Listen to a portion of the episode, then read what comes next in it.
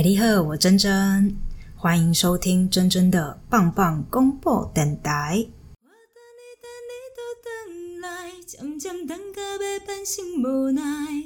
虽然爱你心情远在，但是等太久断爱。好哦，那这是珍珍做这个 podcast 的第一集。啊，其实之前呢，就蛮多朋友会说，哎，你要不要试试看，就做做看？那我是属于那种心动不如马上心动类型的，所以呢，我就回到台湾，马上就 Google 买了一支专业的麦克风，录起来喽。那因为是第一集嘛，所以我就大概解释一下我的真真棒棒广播电台的节目形式会用怎么样的呃形式播出。呃，就是基本上我会先跟大家乱聊一通，就是我现在目前生活的一些观察，然后跟心里的一些想法，嗯，就是一些乱聊。呃，然后呢，我就会把我部落格里面，就是我真正的棒棒人生部落格里面挑出一些可能最近比较受欢迎的文章，然后就是念给大家听。因为不是很多人说懒得懒得看那个字吗？那我就用念的吧。那你在就是煮饭啊、洗菜啊、上厕所一类的都可以直接听一下。有兴趣的话呢，就可以上我的部落格“真正的棒棒人生”直接看起来。那说到广播电台这件事情呢，我个人认为音乐是不可或缺的，呃，但我又没有那个心力跟金钱去购买所有的版权，所以在这边播放一些有版权的音乐是不可能的。所以我决定呢，就是找一些我喜欢的，而且可能就是跟当天呃我讲的内容相关的一些音乐，然后我就直接清唱一小段给大家听。那我今天选的是台语歌，未来的话也不排除会有各种。语系的歌曲，就敬请期待喽。好，那我们就直接先来乱聊。好，就是我最近不是在那个台湾做居家检疫吗？然后我还蛮幸运的，就是我我就是在我家旁边这边租了一间小套房嘛。那其实门打开呢，就是可以跟我妈互喊的状态，还是听得到呃对方在说什么的，所以还算是可以聊个天，或者是我就会打电话给我妈这样。那我说，我就想要聊一下，就是我我最近这两个礼拜跟我妈密集的相处聊天内容。话话说，就是有一天，我就坐在我的房间里面，然后我妈突然走出门来，然后就很大声的跟我呐喊说：“啊，哎，电视拢伫咧讲什么 copy nineteen，嘿，什么意思哈？”然后我就我就我就哈，你说什么？就是这个是哪一国的语言？呃，是英文吗？还是日文？这是什么？于是林妈妈就做出进一步的解释，她说：“啊，就是川普都会在电视上面经常都会讲 copy nineteen 啊，在上面一数。”然后我想说，川普那就是英文喽。然后我突然一惊，妈，你是在说 covid nineteen 吗？哦，我大概就笑了五分钟之久吧。我个人觉得非常非常的好笑，但也觉得妈妈非常的可爱又好学。但我必须说，妈妈就是其实还蛮爱唠英文的。有一次呢，我们就是在一间民宿，然后就是来了一对母女。呃，法国母女，然后我妈就看着那个小孩子，就觉得非常的可爱，然后她就突然爆出了一句英文单词，就说：“You are so adorable！”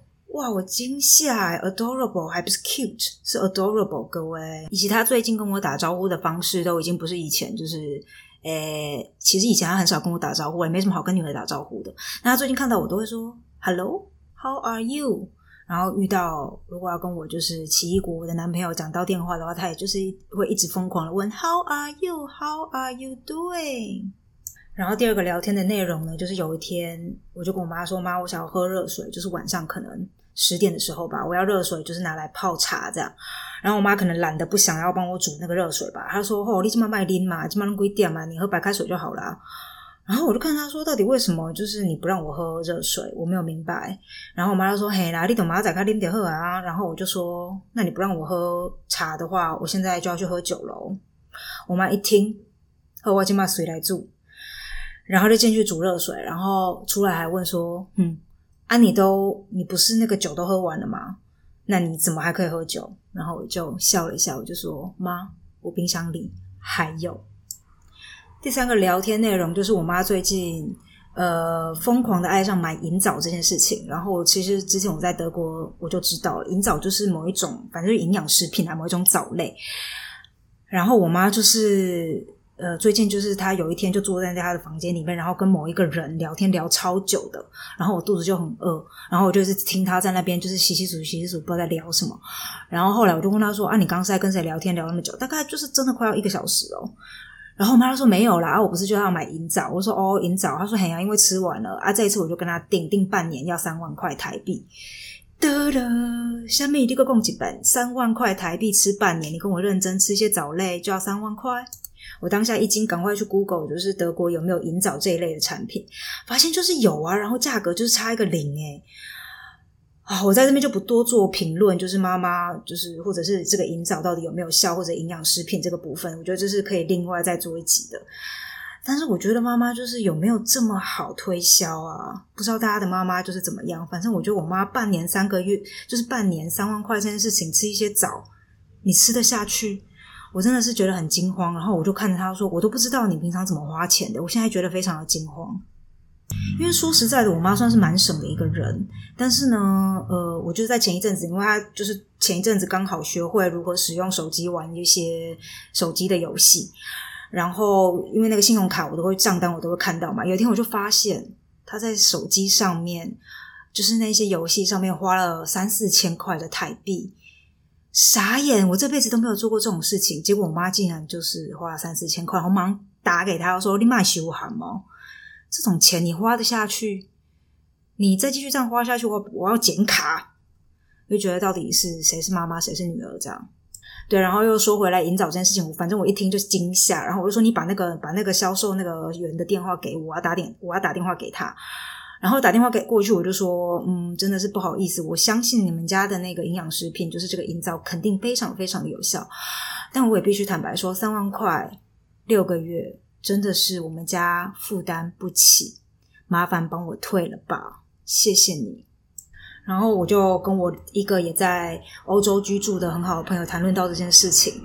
然后他就说：“哦，营养食品哦，其实我妈也蛮爱的。然后其实我最近之前有一阵子在吃那个胶原蛋白，我觉得蛮有效的诶然后我就说：哦，怎么样一个有效法？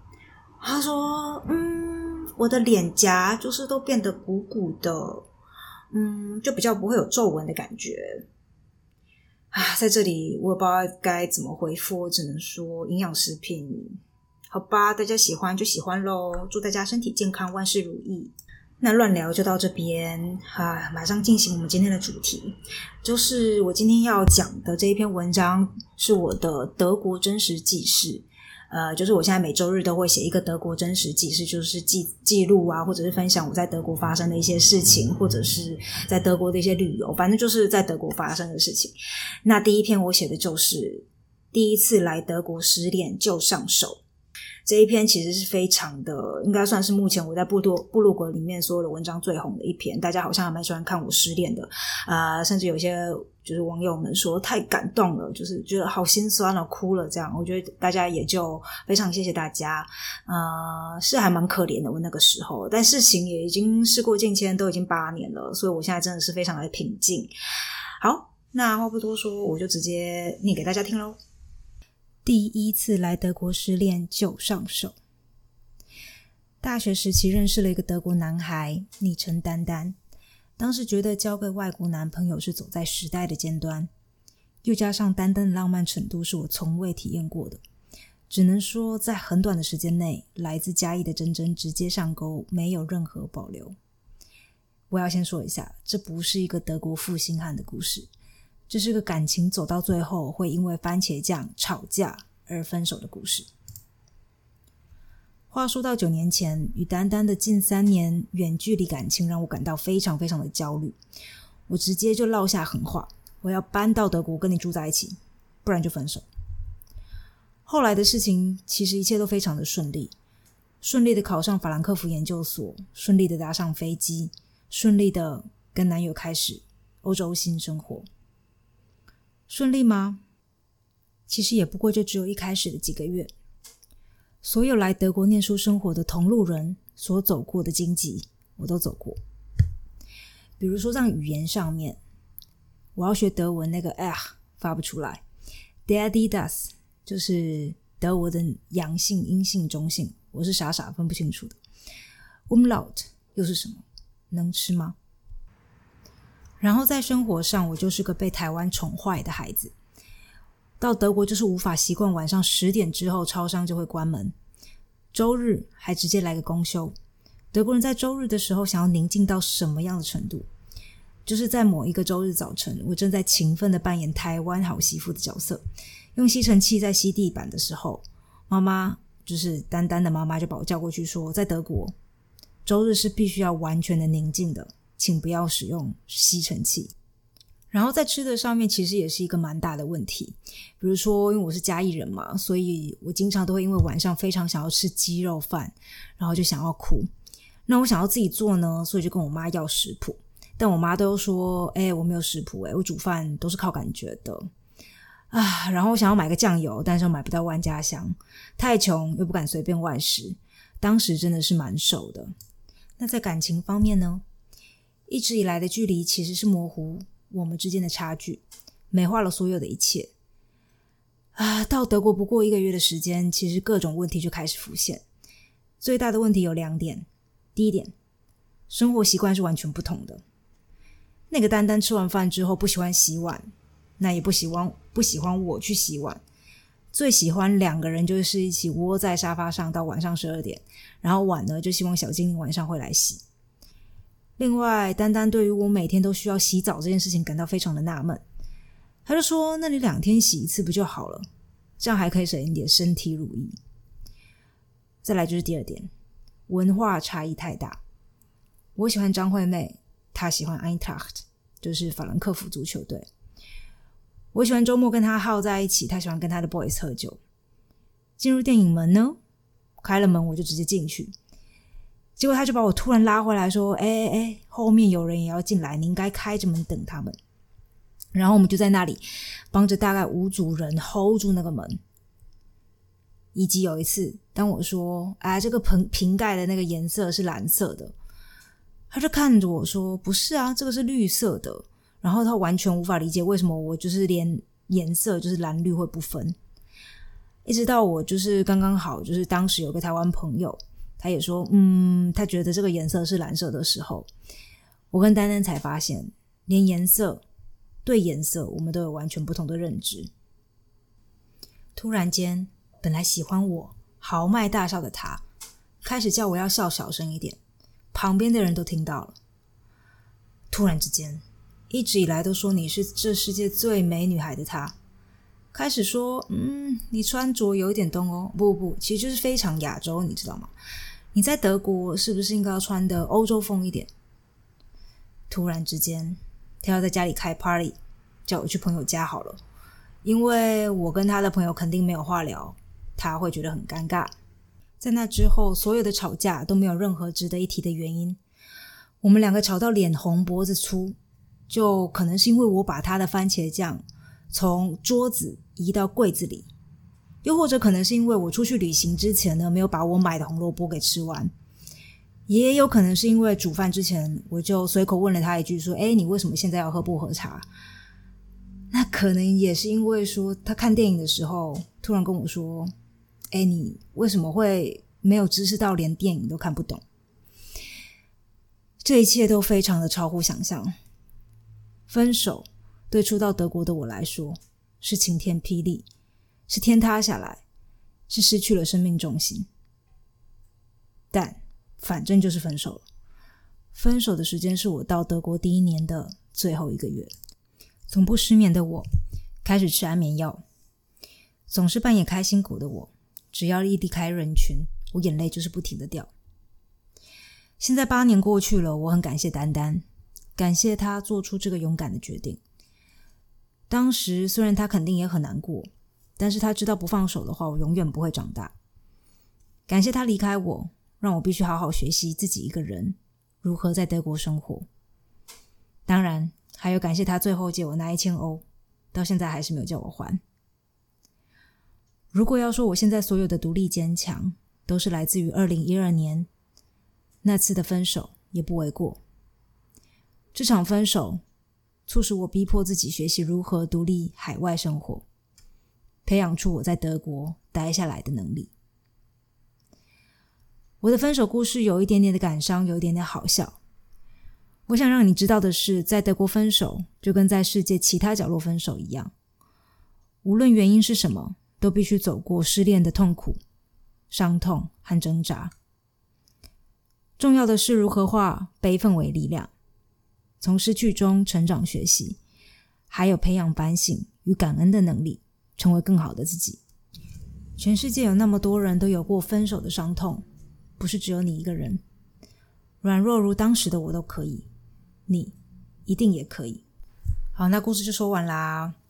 诶，那因为我有把这一篇就是放到我的部落格嘛，然后所以有一些呃读者就来留言，那我就跟大家分享几则我觉得可以值得分享的。呃，比如说第一个，就有人就说，呃，关于丹丹叫我要帮人，就是在电影院。那边 hold 住那个门这件事情，他说这就是一件很正常的事情啊。那你本来就是应该要学习的，哎，没有错，这位哥就是是很正常的，没有错。但是你要让我学习，你就让我 hold 住一组就好，然后告诉我说 OK，hold 住门就是这样子。但我们的丹丹哥呢，就是一定要我站在那边 hold 住五组，然后就是所有的，你可以想象就是像韩剧那样，然后所有的那个那个要进去电影电影院的人就会回头看着我们，那。他的理解可能是觉得说，嗯，我就是这样子的方式可以好好的教导我的女朋友，但我就是觉得非常非常的尴尬。那还有第二个留言是说，哦，看完了这个故事，感觉像是两个妈宝在谈恋爱。诶，我觉得也没有错诶，因为当时的我就是妈宝啊，因为我在台湾的日子，你应该是很多台湾人住在就是。怎么说也是一个很幸福的生活吧？你是不需要自己学会怎么煮饭的呀。然后我当时就是不会煮嘛，然后或者是到了德国的时候，反正很多的生活起居，包括什么打扫那一些，我是完完全全没有概念的。所以你可以这么理解，就是我的人生，呃，对于生活上面的一些技能，我都不是在台湾学的，我都是在德国学的。然后关于丹丹也蛮妈宝这件事情，我也不否认，他的确是蛮妈宝的。就这样，以上。哦，对对，然后还有一个留言是说，嗯，比起失恋这个故事，他比较想要知道我为什么发质看起来会这么好。哦，因为我就是部落格上面有放照片嘛，所以想要知道我发质到底有多好的观众，呃，不是，是听众朋友们，欢迎到部落格去看看哟。呃，发质这件事情是这样子的，就是因为到了德国之后，因为他剪头发非常的贵嘛，就是你轻轻松松、随随便便就是要来个五十欧，然后洗头发还是坐着洗那种，呃，反正就是我觉得蛮贵的，因为我们在家里剪头发可能只要七百五，所以我都基本上留在台湾剪这样，所以我的发质可能就是来自于我平常我就是好几年都没有染也没有烫，然后。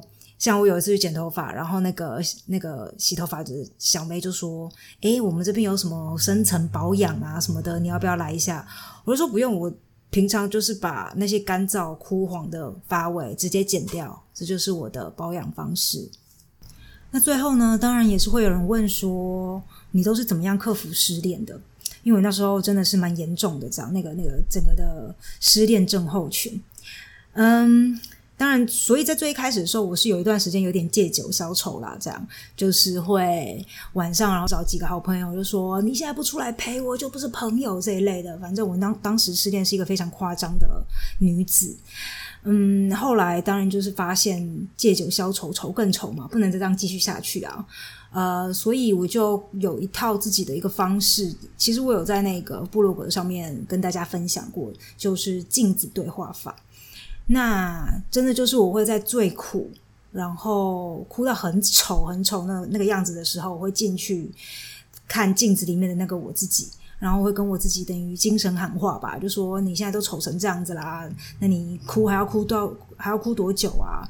呃，你现在丑成这样，难怪就是没有人要你啊这一类的，就跟自己精神喊话。当然也。不是不是都只有一直数落自己啦，还有类似像那种你一定可以的呀，你知道，就是很像卖保险的那种。对，但你就是跟自己精神喊话，我觉得还蛮有用的。那第二个方式就是我真的是运动诶。因为在那之前来说，我的运动可能就是一周两次跳个正多燕吧，不是特别特别的积极。嗯，那那之后呢？反正当然也是有很多人就会建议说，哎，看那个失恋就是要靠流汗啊。然后我就去试了，发现真的很有用。我就是会在那个过程当中，然后就是会有点进入到一种所谓的动态冥想的状态里面，然后我就会一直想说，干什么烂人啊，就是谁要你啊？而且就是后来，因为你透过运动的话，你就是身材会变好嘛，所以我觉得真的也是一个建立自己自信的方式。而且这件事情就是老生常谈嘛，就是说，就是说，如果你把你自己自信心建立起来了，身材又搞好，气色又超级红润，那你当然就会想说，我干嘛还要再去在意那些过往的事情呢？当然就是往前看，期待下下一段感情啊。对，真的就是好不好？爱自己，唯一的出路，各位。然后最后呢，我就选了一首我们江慧姐的《遥远的单台》。那因为我觉得这首歌就是非常适合所有在远距离感情当中的旷男怨女们啊，这个等待的滋味我是完完全全的明白。又加上我现在本人不是就是在台湾做这个两周的居家检疫吗？我就是在等待这个被放出来的那一天。总而言之，这种等待的焦急心情我是完全懂的，就用这首歌跟大家共勉之。哦，对对。然后那个我要说一下江慧姐这件事情，因为我不是住在德国嘛，然后所以好几年来其实是错过很多德就是在台湾发生的事情的。嗯，其中我觉得损伤最大的就是江慧姐的这个告别演唱会，我就是没有办法去看，我真的觉得非常非常懊悔。但是说实在的，我就算人在台湾的话，可能也买不到票吧。